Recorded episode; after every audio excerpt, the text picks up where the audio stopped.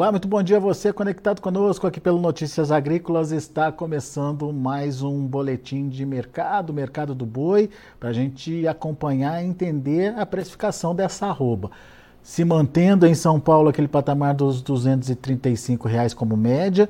A gente tem aí a queda de braços ainda acontecendo. De um lado, frigoríficos ah, tentando evitar novas altas aí para arroba, de outros pecuaristas evitando uma concentração de oferta. O fato é que o mercado está aparentemente equilibrado nesse patamar de preços. Mas vamos entender as entrelinhas, vamos entender por que, que isso está acontecendo e quem nos ajuda nesse entendimento é Douglas Coelho, lá da Radar Investimentos.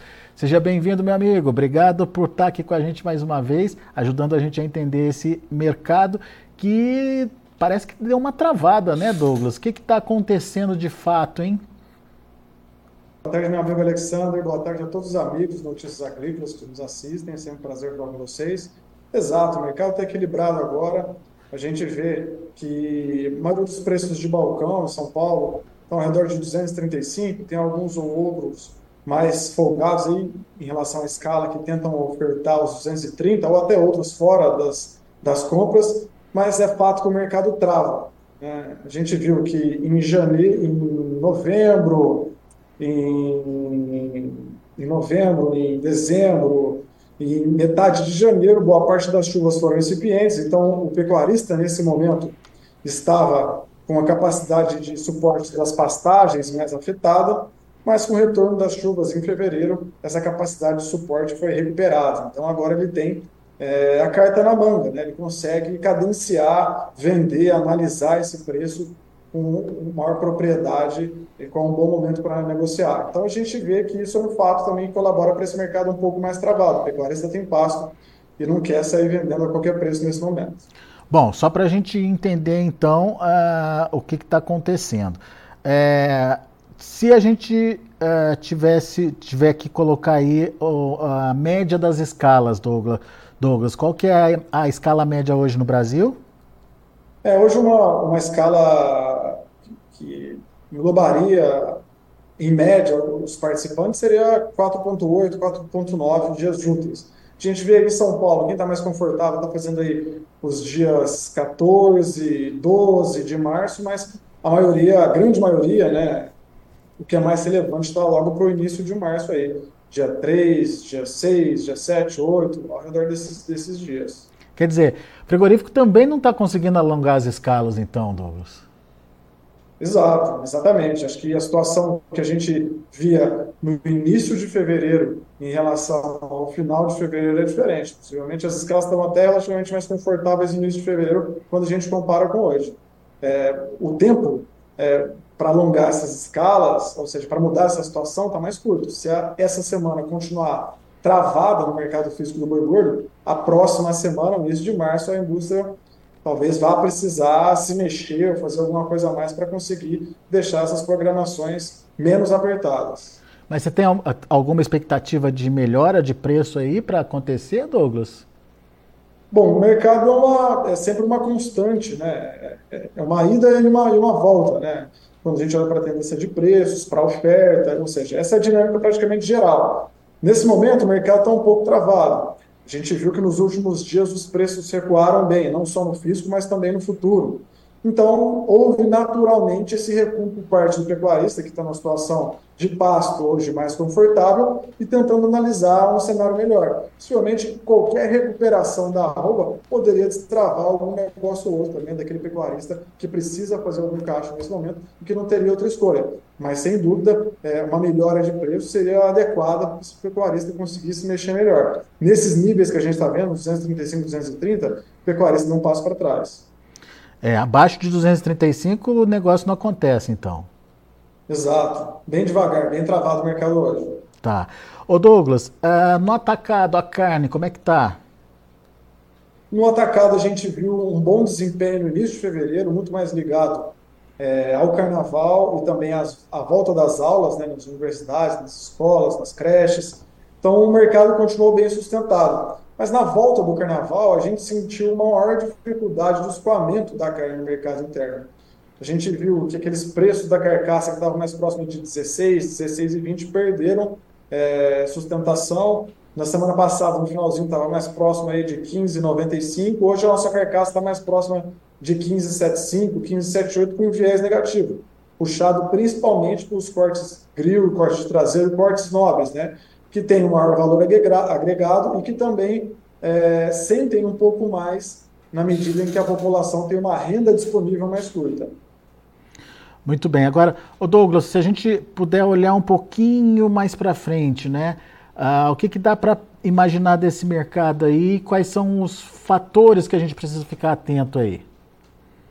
Perfeito. É, isso estende também para outros mercados, mas a gente está falando especificamente no boi. No agro como um todo, no, 2000, no início de 2024, a gente viu quedas de preço do boi, do milho, da soja muito quedas muito rápidas, num, num momento é, muito curto. Né? Se a gente for ver de 7, 6, 8 de janeiro até agora, houve uma queda muito drástica, muito rápida, né? num, num ponto em que os fatores mudaram um pouco. Então, é, sim, existe um pessimismo nesse momento agora, né? a gente vê correções de preço que precisavam ser feitas também, a gente veio de 2020 até 2023 num, momento forte de preço, mas houve uma correção muito rápida, muito drástica. Então a gente está vendo uma foto negativa. Né? E, olhando especificamente para o boi, a gente poderia ficar mais atento para o dólar. A gente viu o dólar voltando na casa dos cinco reais. Por mais que a gente comentou agora rapidamente que há sim uma dificuldade de venda, é, de escoamento da produção no mercado interno na volta do carnaval, as exportações é, foram uma surpresa positiva para nós aqui da Radar Investimentos. Geralmente, janeiro e fevereiro são meses mais fracos, meses mais lentos. A gente teve um recorde de volume exportado de carne bovina in natura em janeiro.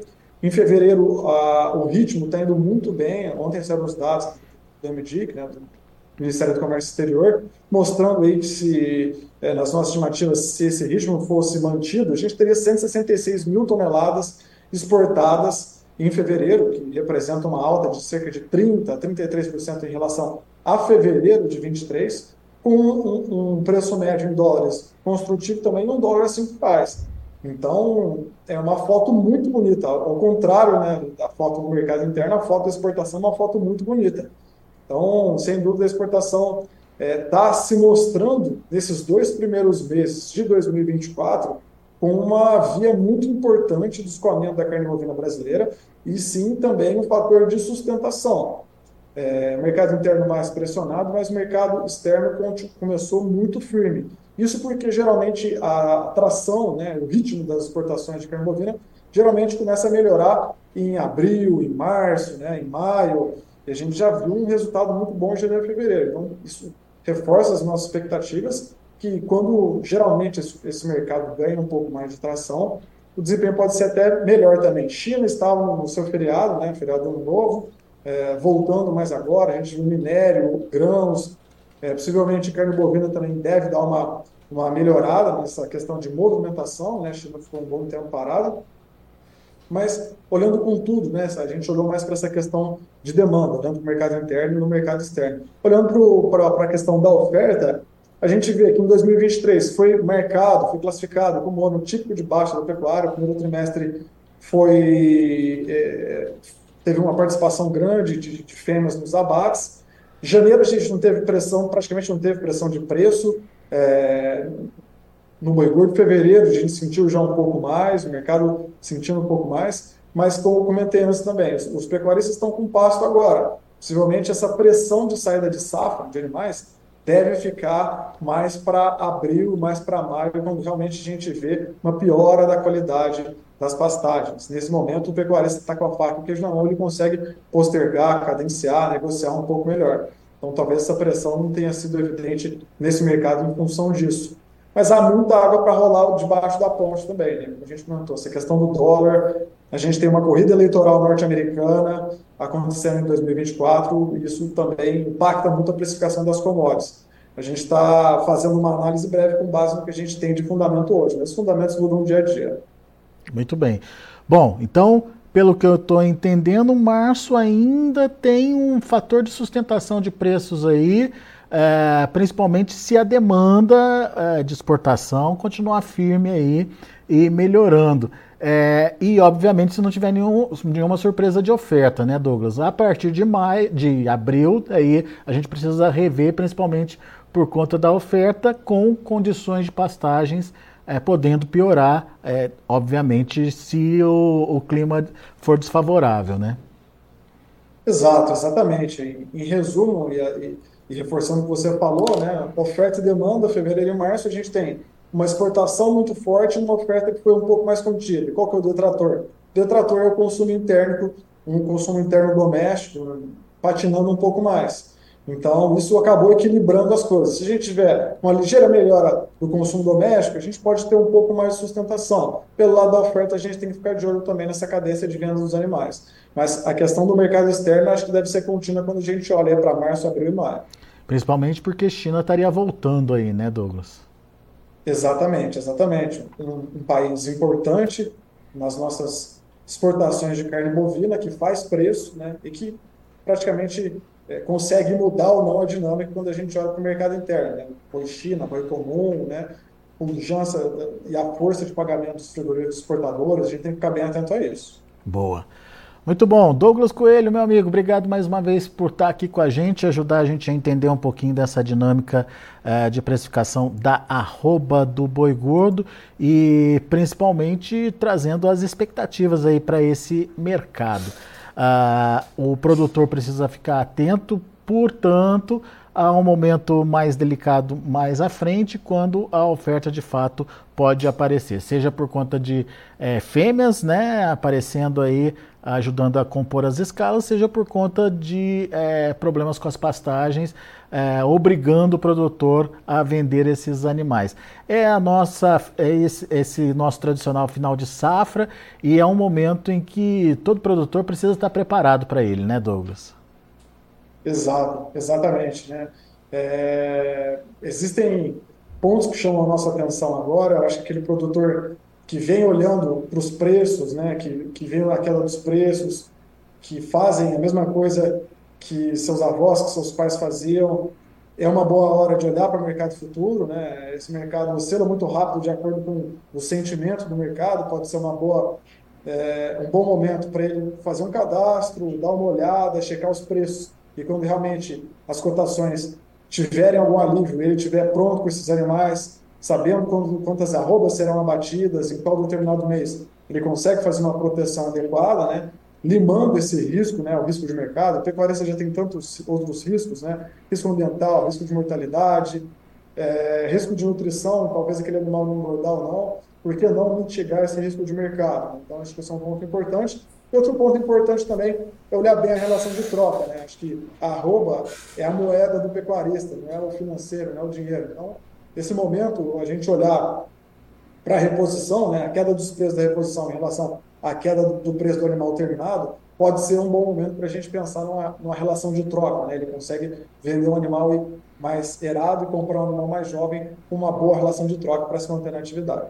É, e olhando aqui o, o que a B3 está indicando, é uma diferença de quase 10 reais quando a gente compara fevereiro com maio, né, Douglas? Então, assim, é, é, tudo indica que vem uma pressãozinha aí e é importante sim fazer essa proteção, como você falou, e principalmente se é, proteger para o futuro, aproveitando essa relação de troca favorável aí uh, da arroba do boi gordo. Uh, pelo, obviamente pelo, pela bezerrada aí.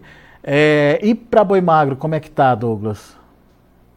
Boi magro, os preços estão atrativos também, né? Mas é, a maioria dos pecuaristas, né, aquele movimento o confinamento começa geralmente em abril, maio, mas é, a gente quando olha para a questão dos grãos, né, quando a gente olha para o boi magro, a gente tem que olhar para a questão dos grãos e para a arroba no segundo semestre também.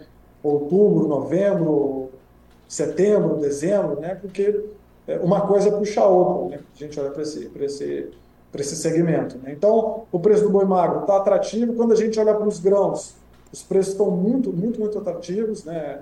É, houve uma queda drástica, praticamente de 20 reais, aí quando a gente olha para o início de janeiro para hoje, milho na B3 saiu de 78 para hoje atuar em 58,60. Pode ser um bom momento para aquele pecuarista que está pensando em olhar para o boi magro, olha um bom preço do boi magro, mas gostaria de garantir é, alguma compra do milho também para os meses seguintes, pode ser bem interessante, mas a movimentação assim, de preços, né, de negócio do boi magro começa um pouco mais em abril e maio. Por enquanto, a gente considera bem interessante a relação também, tanto do boi gordo quanto do boi magro. O pecuarista já pensar é, em amarrar, estruturar a sua margem quando olha para frente para a questão do confinamento, fechar o boi magro e engordar ele.